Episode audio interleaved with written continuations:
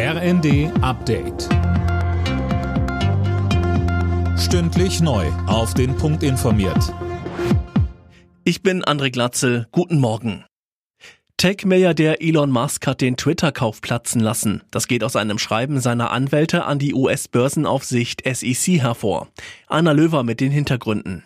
Demnach wirft Musk dem Unternehmen vor, nur unvollständige Informationen zur Zahl von Fake-Accounts auf Twitter herausgegeben zu haben und will die abgemachten 44 Milliarden Dollar nicht mehr zahlen. Dagegen will Twitter jetzt vorgehen und Musk juristisch zum Kauf zwingen. Eine von beiden Seiten getroffene Vereinbarung sieht eine Entschädigung von bis zu einer Milliarde Dollar vor, wenn sich eine Partei zurückzieht. Analysten befürchten jahrelange juristische Auseinandersetzungen.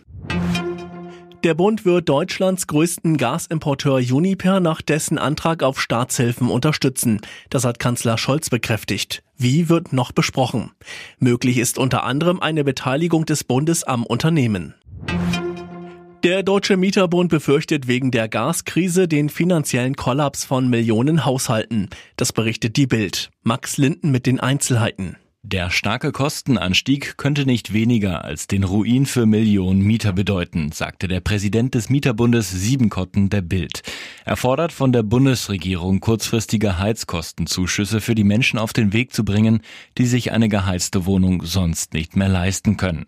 Vorstellbar für die Vizechefin der SPD-Bundestagsfraktion Huberts. Sie spricht sich in der Bild für einen Wohnungskündigungsstopp aus, damit niemand auf der Straße landet. Zum Fußball. Die DFB 11 der Frauen hat ihr erstes Spiel bei der Europameisterschaft gewonnen. Gegen Dänemark setzten sich die Deutschen mit 4 zu 0 durch. Alle Nachrichten auf rnd.de